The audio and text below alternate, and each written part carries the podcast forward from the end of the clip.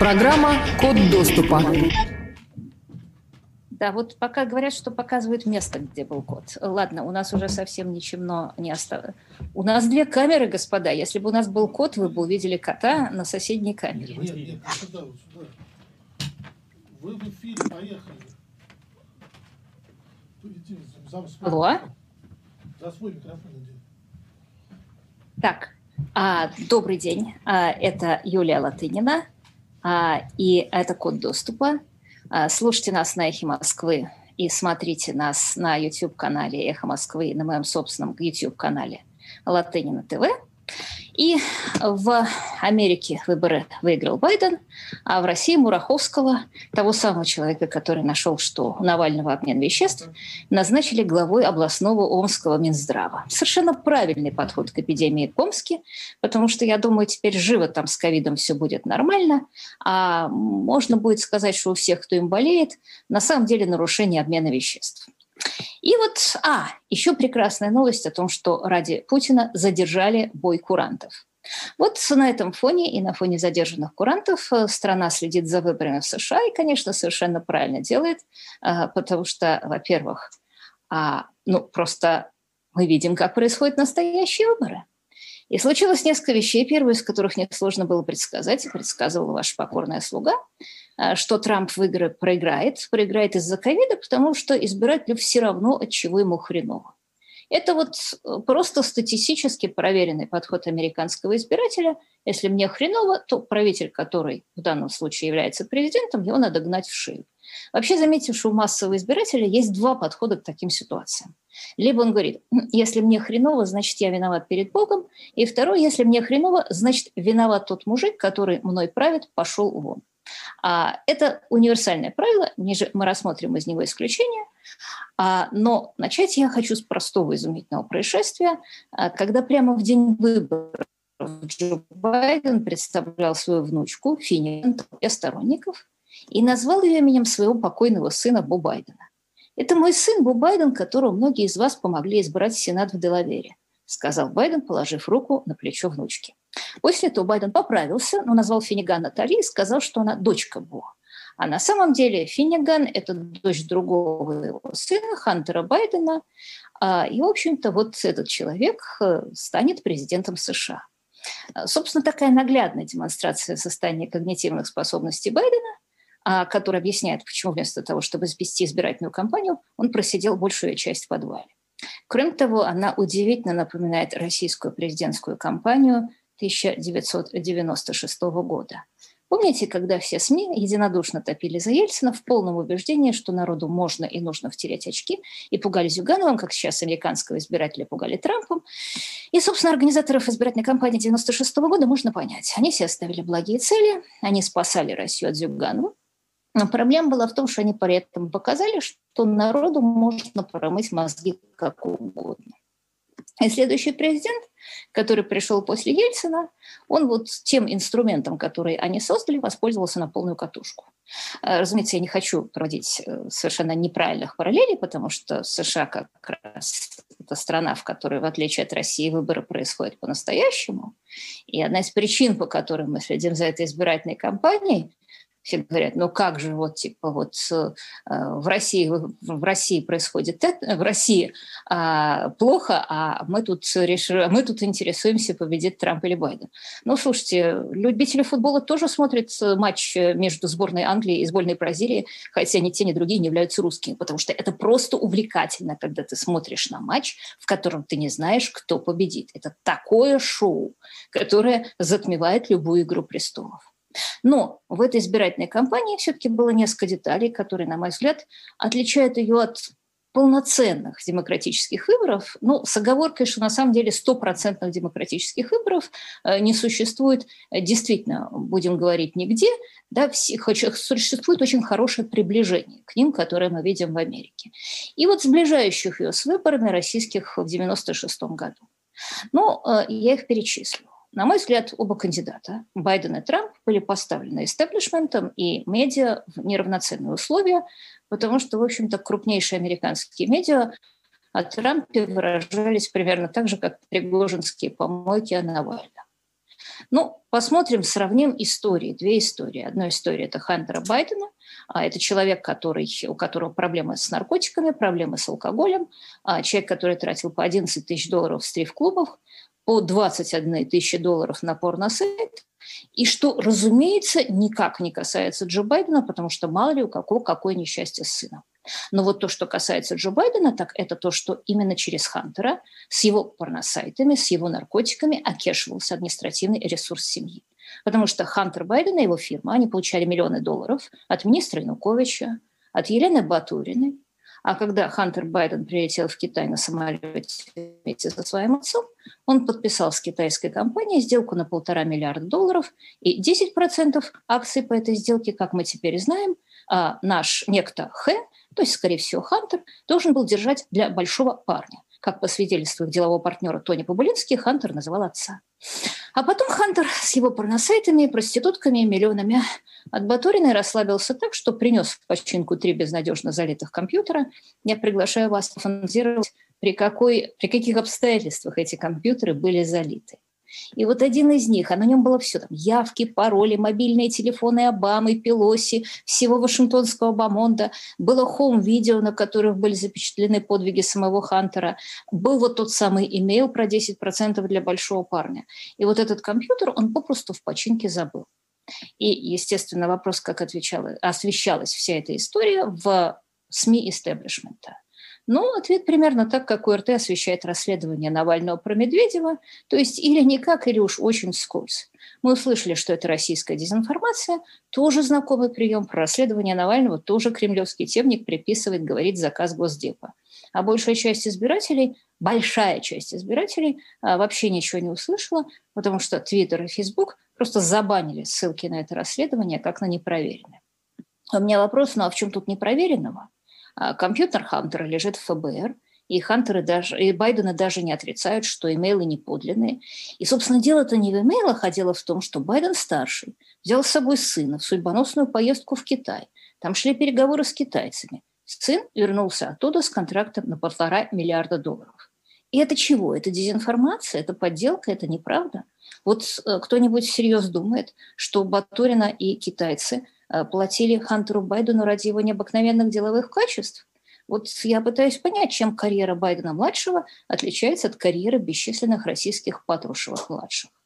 И если сравнить отношение медийного истеблишмента э, этой истории и к другой истории, которая как раз была стопроцентной грубой фальшивкой, я имею в виду досье «Золотого дождя», о котором я говорила на прошлой неделе либо заказанная избирательной кампанией Хиллари Клинтон, Клинтон, состряпанная Кристофером Стилом за 168 тысяч долларов, без каких-либо оснований. Мы теперь знаем источники этого досье. Главным из них был а, человек по имени Игорь Данченко с теми же самыми алкогольными проблемами, который выступал с пропутинскими докладами в Брукинс. А главным источником Данченко была некая пиарщица Ольга Галкина, которая работала в Ростехнадзоре, получала премию за лучшее освещение деятельности Госдумы в 2004 году – и на ее CV написано, что ее специальность – это, цитирую, размещение материалов в электронных и печатных СМИ, то есть размещалова. Плюс профессиональные цени Махаяна «Великий путь». То есть, в общем, это досье выглядело как грубая фальшивка с компроматром, которая состряпана выпускником из Затютинского педвоза за 13,5 копеек. Потому что это была грубая фальшивка с компромату, состряпанная выпускником из Затютинского педвуза за 13,5 копеек. И все главы американских спецслужб это знали, потому что еще в январе 2016 года ФБР допросила Игоря Данченко. Это не помешало им продвигать досье. И, скажем, в мае 2018 года бывший директор национальной разведки Джеймс Клаппер заявлял, что все больше и больше утверждений досье подтверждается. А в апреле того же 2018 года экс-глава ФБР Джеймс Коми говорил, что он не знает, развлекался ли Дональд Трамп с проститутками в Москве. возникает вопрос, если господин Коми не знал этого в апреле 2018 года, через два года после того, как я подчиненные опросили Данченко, то что он вообще знал? То есть, ну, получается, что эти люди себя вот вели как Песков, который заявляет, что Навальный агент американских спецслужб. И, в общем, досье Стила, заметим, стало для американских левых тем, что для верующих поиск Богородицы. Вот неважно, сколько искусствоведов напишут, что это средневековая византийская бижутерия, очереди к поясу будут все равно. А вторая удивительная особенность этой избирательной кампании заключается в том, что Хан Байден ее не вел, он сидел в подвале. Вот Путин сидит в подвале и ни с кем не встречается. И кандидат в президенты США сидел в подвале и избегал встречи дебатов, что для избирательной кампании в США беспрецедентно. И причин, по которым Байден избегал встречи дебатов, было несколько. И одна из них, очевидно, заключается в том, что Байден не находится в той физической и когнитивной форме, которая позволяет ему это делать. А, конечно, мы все допускаем массу оговорок в устной речи, но когда Байден то не может вспомнить Декларацию независимости, а, то сообщал, что баллотируется против некого Джорджа, а, то путал, читая по бумажке, число умерших от ковида среди военных, а их на тот момент было семь штук, с числом умерших от ковида в Мичигане, которых было несколько тысяч. Но все-таки это вот мне просто напоминало известную иллюстрацию к анекдоту про Брежнева – когда Брежнев читает О, О, О, и подбегает референт и говорит, Леонид Ильич, это олимпийская эмблема, а текст ниже. И вторая причина, по которой Байден уклонялся от вопросов, а, была, очевидно, та, что ему нечего было ответить на обвинения в коррупции. Отвечал он на эти обвинения вот так же, как Кремль отвечает на обвинения Навального, что, мол, это иностранная дезинформация. Это плохой ответ для конкурентного политика в демократической стране, и все старания Твиттер не могут этот ответ исправить. Наконец, третья причина, по которой Байден не хотел давать слишком открытые ответы на вопросы, а, заключалась в том, что он хотел угодить обоим крыльям а, демократической американской а, э, партии. А два этих крыла, они очень разные по целям, потому что одно – это классическое вашингтонское болото, а торгующее административным ресурсом, типичным примером, который является Байден – а другого те молодые социалисты, которые хотят разрушить весь мир насилия, сексизма и расизма, которые представляют собой, по их мнению, Соединенные Штаты, построить прекрасный новый мир. В этом прекрасном новом мире газ и нефть будут запрещены, прохожие будут каяться на улицах в том, что они белые, российский пережиток свободы слова будет ликвидирован, а в каждую публичную компанию или государственное агентство будет назначен комиссар по проведению коллективных парчисток, ой, простите, семинаров по критической расовой теории. Для этого крыла было бы, естественно, выдвинуть в кандидаты Берни Сандерса, но понятно, что Сандерс пролетел бы с массовым избирателем примерно как у лейбористов а, пролетел с массовым избирателем в Британии Корбин. Поэтому выдвинули Байдена, и так как Байден был вынужден угождать своей программой обеим крыльям, он вместо того, чтобы давать четкие ответы по основным пунктам, поддерживает от Green New Deal или нет, набьет он Верховный суд или нет, запретит фрекинг или нет, а он, а, поскольку два рода его потенциальных избирателей хотели бы услышать диаметрально противоположные ответы. Байден вертелся, как уж на сковородке. И, в общем, это было не очень аппетитное зрелище старейшего обитателя Вашингтонского болота, который обещает покончить с институциональным расизмом и полицейским произволом. Это если как папа Александра Боржа пытался понравиться электорату Савонаролы. Кстати, обратим внимание, что все эти три причины, по которым Байден отказался от ведения активной избирательной кампании, обычно характерны для престарелых авторитарных правителей. Это они путают при выступлении внучек с сыновьями, это они избегают отвечать на вопросы о коррупции, это они не знают, какая у них программа, кроме программы «иметь власть». В общем, в США на пост президента баллотировался и победил Черненко. Третья проблема, которая висела над этой кампанией, это проблема политического насилия, потому что видели, как накануне выборов в Вашингтоне и Нью-Йорке владельцы магазинов спешно заколачивали окна в ожидании погромов а, и протестов – и нет, эти погромы а, были бы устроены, они ожидали не погромов со стороны сторонников Трампа, потому что все это время, время левые и ультралевые рассказывали нам, что Трамп не отдаст власть, но все это время именно левые и ультралевые а, бушевали на улицах американских городов, иногда мирные протесты, иногда это были сожженные и разграбленные магазины. Это они требовали от посетителей ресторанов немедленного расового покаяния на камеру. Вообще вели себя точно так же, как исламистские радикалы в Европе. А именно занимались насилием, а, навязывали свое мнение и объявляли себя при этом обиженными. Вот наличие Трампа в Белом доме оскорбляло их чувство верующими. Э, наличие Трампа в Белом доме оскорбляло их чувство верующих. И вот если кто-то надеется, что с победой Байдена это насилие уйдет, советую ее предлагать в разм... и в других штатах. И, честно говоря, я считаю, что ковид был просто предлог для внедрения этой модели, потому что а реальная причина внедрения этой модели была, как я уже сказала, та, что она способствует, вот просто по опыту видно, что демократический избиратель в таком случае голосует больше. А, и э, я хочу напомнить э, слова президента, который сказал, что э, absentee ballots, ну, голоса, поданные по почте, а, это а, самый главный источник потенциального обмана, а, мошенничества с потенциального мошенничества с избирательными голосами. Этот президент был не президент Трамп, это сказал Джимми Картер.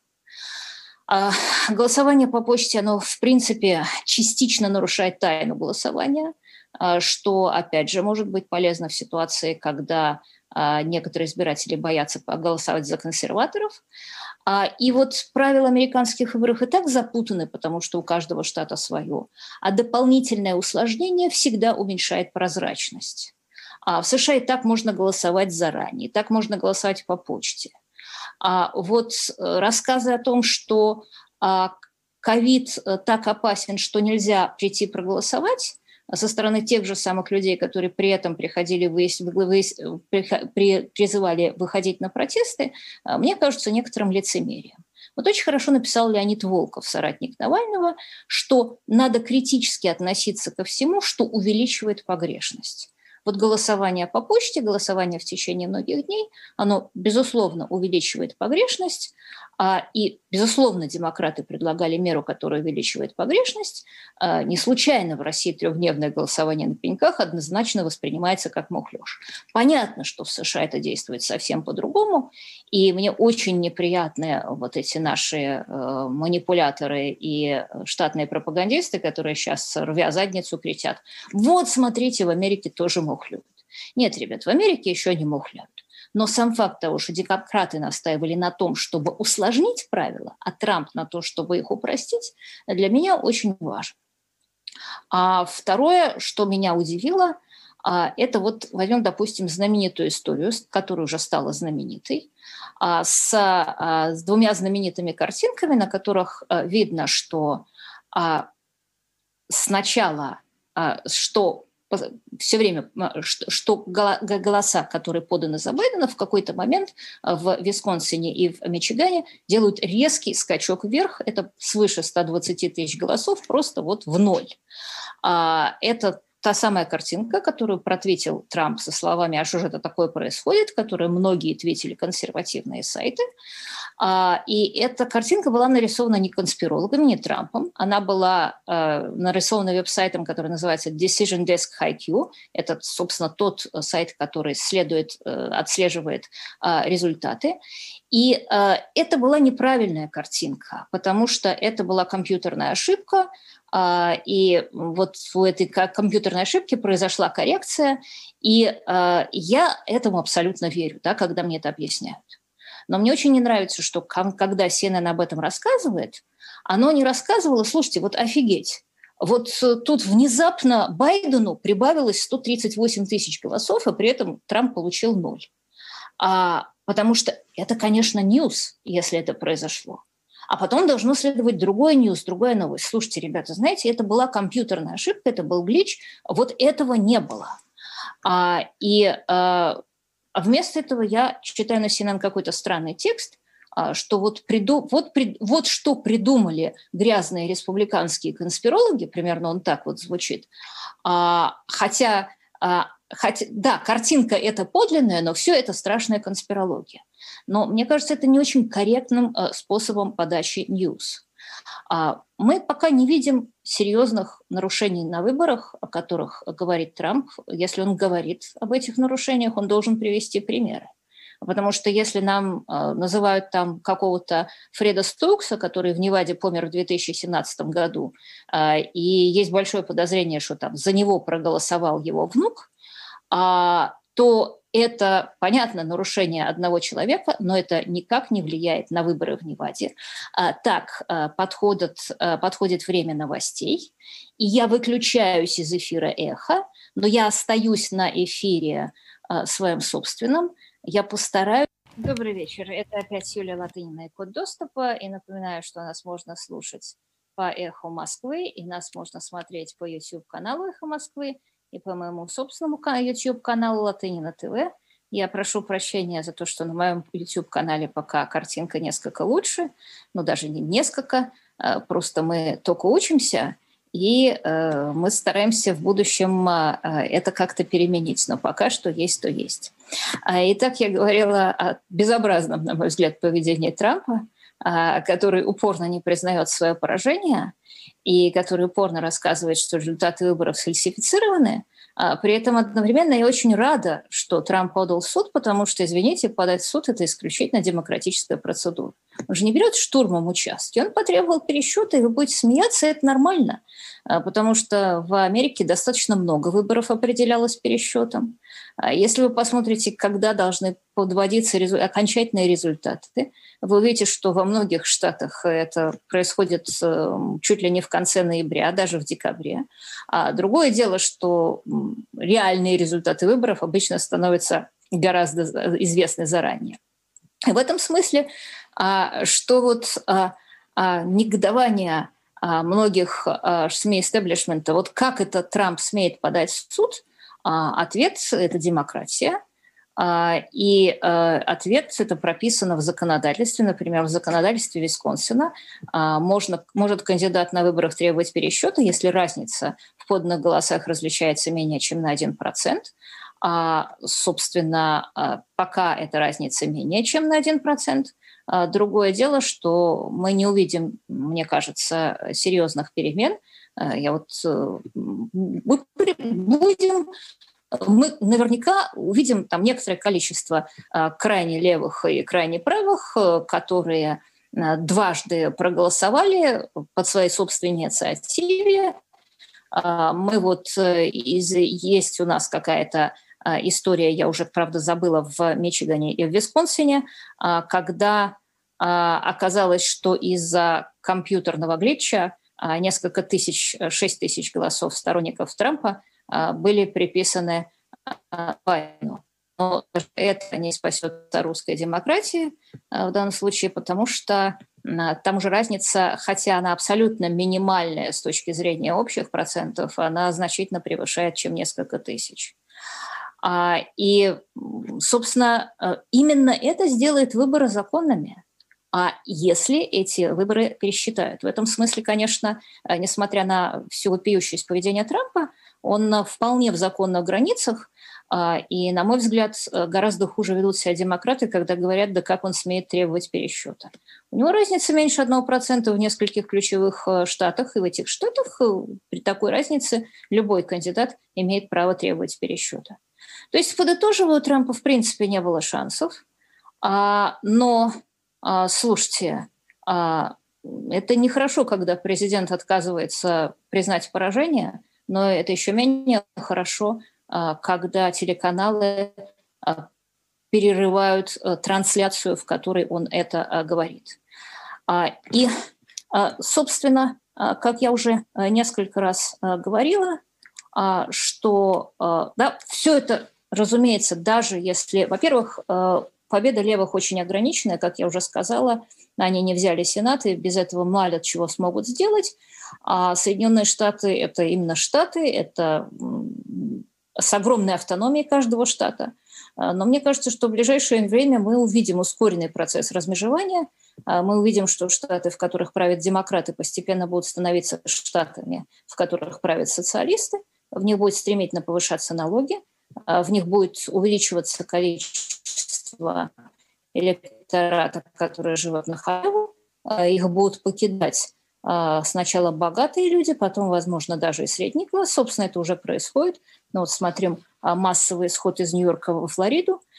И, собственно, я хочу закончить эту тему ровно тем, чем я говорила, о том, что без выборов открытого общества не существует. Но выборы избирательное всеобщее право, я напоминаю, это не синонимы.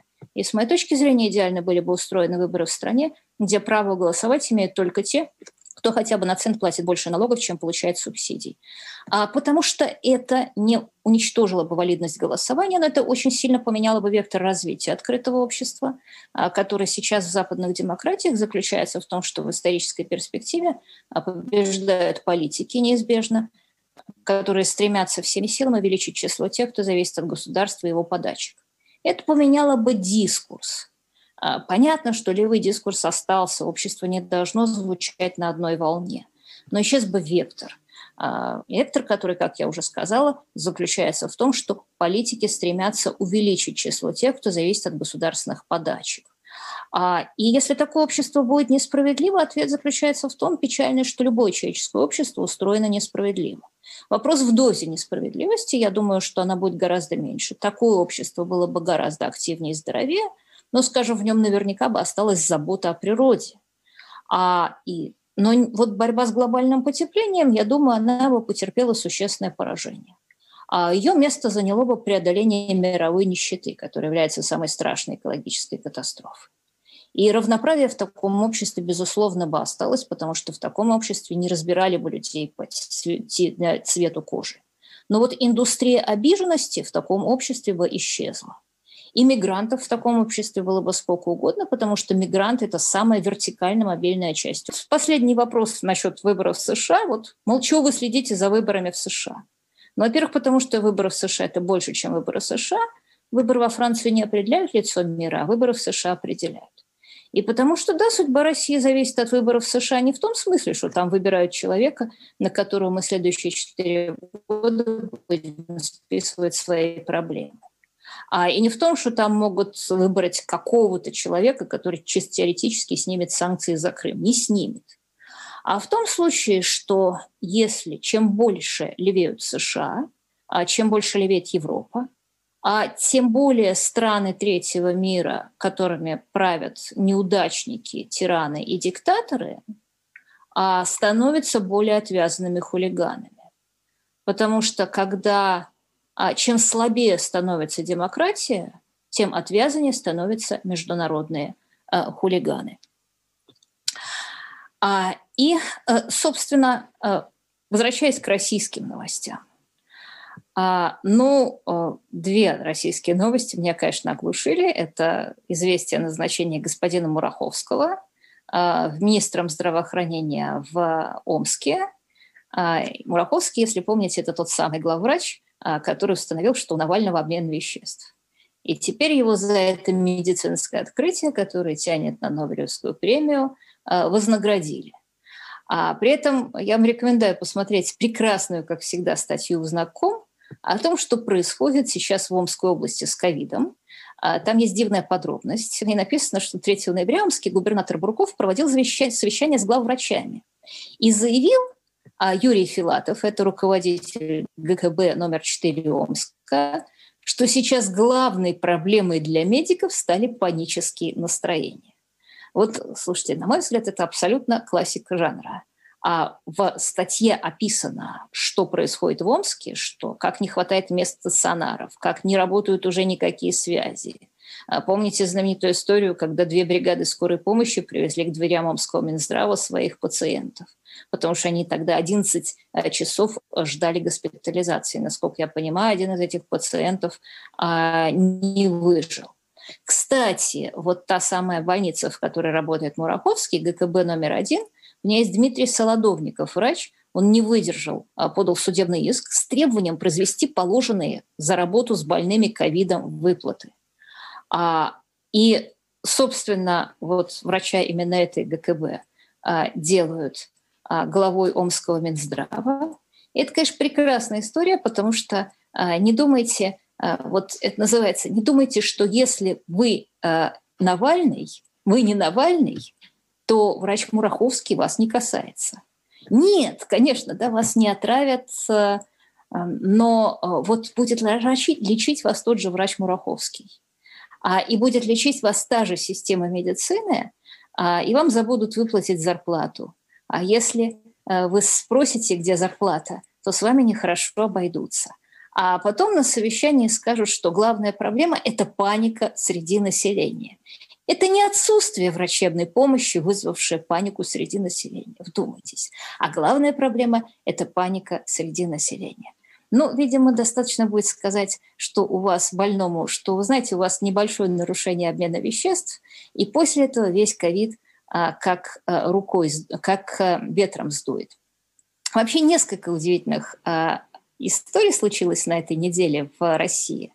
Одна из них меня совершенно потрясла. Это галимая уголовщина, а, смерть колбасного короля Моругова, которого застрелили в бане из арбалета и перед этим в течение часа пытали.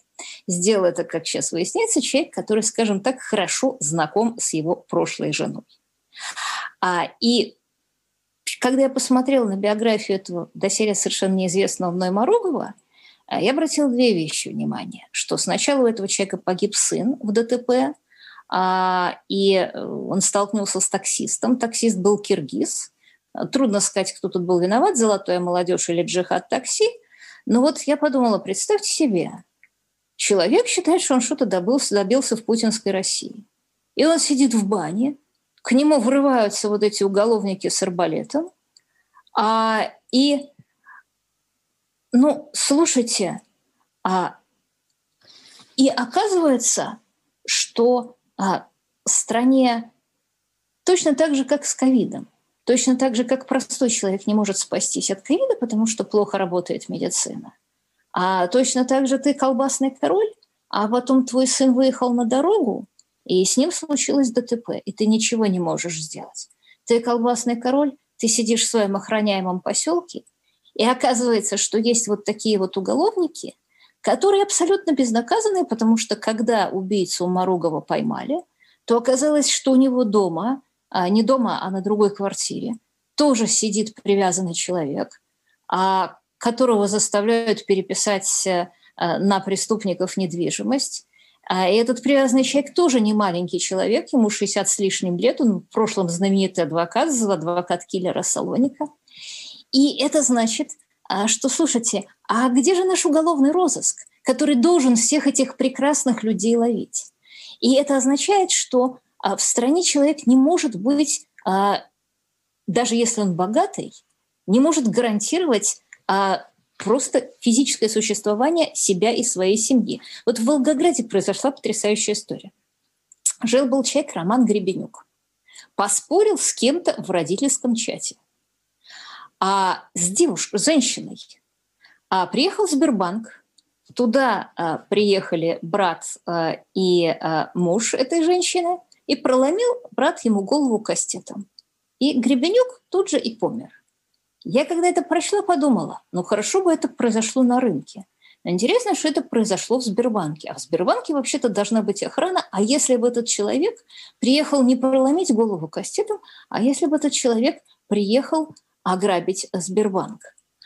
Вот э, в нормальном государстве, э, ну не то чтобы совсем таких вещей не происходит, их происходит гораздо меньше, потому что а, когда вы... Это не только для Навального бардак, а в стране, где Навального травят новичком, а людей не лечат от ковида – а вот я работаю, знаете, сейчас э, у меня уже мало остается времени, наверное, я уж точно буду об этом говорить а, на следующей неделе, потому что а, это очень тяжелая тема, тема, которую я только начала копать, но а, это тема, которая просто меня произвела полный вынос мозга.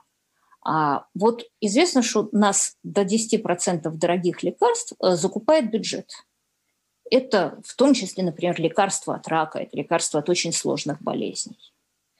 И в какой-то момент э, те российские производители, которые производят эти дорогие лекарства, заметили, что э, когда э, они выходят на торги, а, то у них регулярно выигрывают конкурсы бюджетные какие-то фирмы рога и копыта, которые предлагают эти лекарства гораздо дешевле.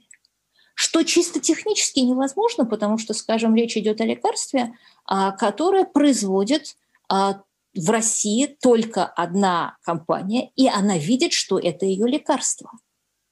И оказалось, а, что это действительно ее лекарство, а, которое было куплено по государственному рецепту, за которое закупило государство. и которые потом вот эти рога и копыта а, снова собрали в партию и пустили в продажу. И страшный ответ заключается в том, что эти рога копыта занимают в этих случаях 10% рынка. Ну, мы знаем, что такие вещи происходят э, в Америке, когда какой-нибудь один нечестный доктор чего-то выплачивает, выписывает, э, обычно это пакистанский доктор или доктор русского происхождения, и кладет в карман миллионы, и в конце концов его сажают. А здесь речь идет об эксклюзивных лекарствах. 10% рынка контролируется явно мошенническими фирмами. И никто ничего не может сделать. И когда я один раз это услышала, я подумала, что там есть какая-то суперкоррупция. И оказалось, что это просто рынок. А потому что вот, вот есть такая дырка, потому что больница не интересуется происхождением лекарств. И в нашем государстве, в котором все регулируется – котором за полицейского полагается, за, за пластиковый стаканчик брошенный полицейского полагается срок. В нашем государстве совершенно спокойно можно 10% рынка занимать фирмами, занимать фирм, занимать, занимать фирмам, а которые эти лекарства, каким образом они их получают, вдумайтесь. Самый невинный способ – это если просто врач а, выписывает рецептом на мертвую душу, потому что при этом никто не страдает. Или, скажем, в больного 60 килограмм весов, это раковый больной, а он выписывает лекарство, как будто там 120 килограмм веса, и потом это отдает вот этой вот мошеннической фирме. Но другой страшный способ – это когда вам это лекарство ставят в больнице умирающему человеку, и женщина, там, или медбрат, медсестра или медбрат, которые это делают, они ставят физраствор, а лекарства продают налево. Как вы думаете, в каком количестве это должно происходить, чтобы в результате это занимало 10% рынка? Это вот как история, которую я вам рассказывала про, э, про тюремные колл-центры, когда выясняется, что в, от трети до половины российских тюремных учреждений – а действуют организованные мошеннические колл-центры, которые э, звенят, звонят клиентам банков. Это даже не failed state, это fake state, потому что выясняется, что этот fake state э, за, а, а, за пластиковый стаканчик в полицейского а, наказывает, а за перепродажу лекарств, которые должны спасать от рака – и которые а, были украдены у тех больных, которые в результате умерли, это занимает 10% рынка. А, еще а, несколько историй, о которых я хочу сказать. Ну, во-первых, у нас без всякого Байдена падает рубль. А, и вот президент Путин очень удивительно сказал, что важен не сам рубль, а предсказуемость изменения его курса. Я не понимаю, что имеется в виду. А, и вот после этого президент сказал, что российским властям уже удалось отстегнуть экономику страны от колебаний цен а, на нефть и газ. Вот тут я согласна. Я вообще напомню, что когда в 2000 году Путин пришел к власти, курс был где-то около 30, и нефть была около 30.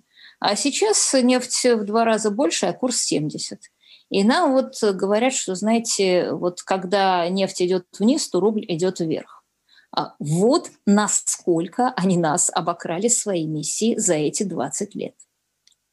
Еще одна удивительная история – это э, заявление а, Валерия Соловья, о котором меня спрашивают, о том, что значит, Путин уходит в январе, потому что у него болезнь Паркинсона, и потому что, значит, на него повлияют, э, и потому, потому что семья просит э, его уйти – я когда там, это прочла, причем я это прочла в а, какой-то Daily Mail, кажется, у меня стали большие-большие глаза, потому что, с одной стороны, э, господин Соловей задевает очень чувствительную для наших властей тему. У нас, как известно, никогда а, не говорят.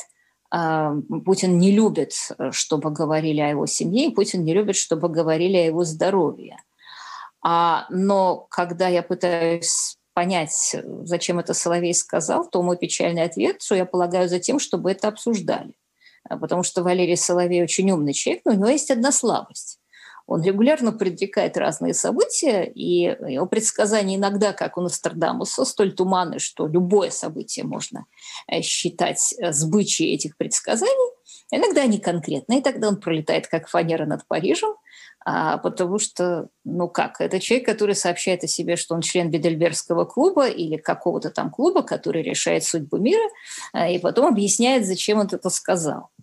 А, и, э, собственно, насколько я понимаю, у меня вот как-то нет комментариев к тому, что говорит э, член э, Всемирного клуба, который так влиятелен, что определяет мировое событие. Ну, членам Бедельбергского клуба, видимо, виднее. Но на впечатлительные души действительно действует, потому что когда человек говорит, что у него прямой канал, со, с, прямой канал с связи с Сириусом, или что он член масонской ложи, которая правит миром, или как адвокат Пашаев говорит, что он решает любую проблему и не продает клиентов. Ну, в общем, люди обычно разделяются на тех, кто ему верит, э, и безоговорочно после этого считают его светочем, и тех, кто после этого э, перестают его принимать всерьез. Я честно пошла в Facebook э, господина Соловья, чтобы посмотреть, что он по этому поводу говорит. А, и там была такая замечательная заметка. Теперь вы видите, как скромный отставной профессор формирует глобальную информационную повестку. А, ну, мне казалось, что информационная повестка глобальная – это выборы в Штатах, а, но вот действительно, видимо, человек считает, что он такими заявлениями формирует глобальную информационную повестку. По-моему, очень откровенно он это сказал. Я думаю, что он это сказал, чтобы об этом написали Daily Mail, и все знали, что есть такой Соловей. Помните, как там в а, «Ревизоре»? Скажите, что есть такой Добчинский. А что же касается вообще всего, что происходит в Кремле, то я вас уверяю, что это абсолютно закрытый черный ящик. Этого никто не знает, а в том числе этого не знают инсайдеры. Поэтому я а, сомневаюсь, а, что это знает а, Соловей. А, Еще а, несколько историй, которых я хотела рассказать. А, буквально три минуты у меня осталось.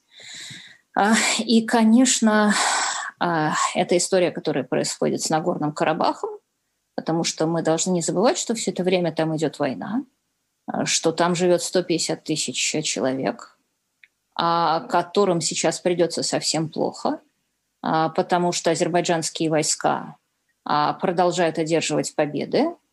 А, есть большая опасность, что они вот возьмут Шушу, после чего, собственно, положение армян в Нагорном Карабахе а, станет э, абсолютно не... Им придется там или бежать, или быть вырезанными. Мне, конечно, интересно, вот э, когда были сирийские беженцы, в Европе очень переживали. Вот 150 человек, которые либо убегут, либо они будут вырезаны. А только от того, что они до Европы не доберутся, потому что у Армении, в отличие от Сирии, нет выхода на побережье Средиземного моря. А по этому поводу, видимо, Европа не переживает. А о России я уже не говорю. Я уже много, многократно говорила, что Россия не просто предала Армению а в этой ситуации, а Россия, э, собственно, все время э, пыталась выступать гарантом и разводилом между Арменией и Азербайджаном в этой ситуации. И именно благодаря действиям России а, в Армении а, все это время до прихода Пашиняна к власти существовало чрезвычайно коррумпированное правительство, которое не могло наладить экономику страны и, соответственно, не могло наладить нормальной военной обороны. И именно благодаря действиям России никак не предпринималось попытки дипломатически решить проблему Нагорного Карабаха.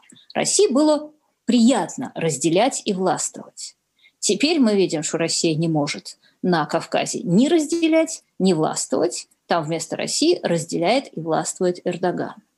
А что же касается а, физических вещей, то вот мы, к сожалению, видим, что против лома нет приема, а что если а, какая-то страна одерживает военную победу, то нету ничего, что можно этой военной победе придаться, при, по, по, по, по, по военной победе противопоставить, а, кроме как а, другой военной силы, что армяне проигрывают, а что а, эта история останется вечным позором России.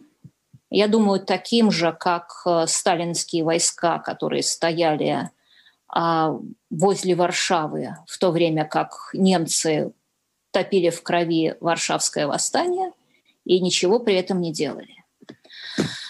У нас уже не осталось времени на «Эхо Москвы». Я напоминаю, что я продолжаю свою а, трансляцию на YouTube-канале «Латынина ТВ» а, и постараюсь ответить на какие-то вопросы, а, которые вы мне будете задавать на «Латынина ТВ». Извините, если у нас что-то не получилось, потому что я страшно волнуюсь из-за того, что у нас вновь начались прямые эфиры. С одной стороны, очень-очень приятно. Э, с другой стороны, вот поскольку нам приходится совмещать э, все эти очень сложные истории, техника здесь, техника здесь, через Zoom здесь, э, через какую-то коробочку там, а, тем не менее, и приходится перескакивать с темы на тему, и приходится, с одной стороны, говорить в камеру, а с другой стороны, а, думать о том, а, что вот у нас уже 20 часов, и, в принципе, э, я должна с эхом Москвы попрощаться.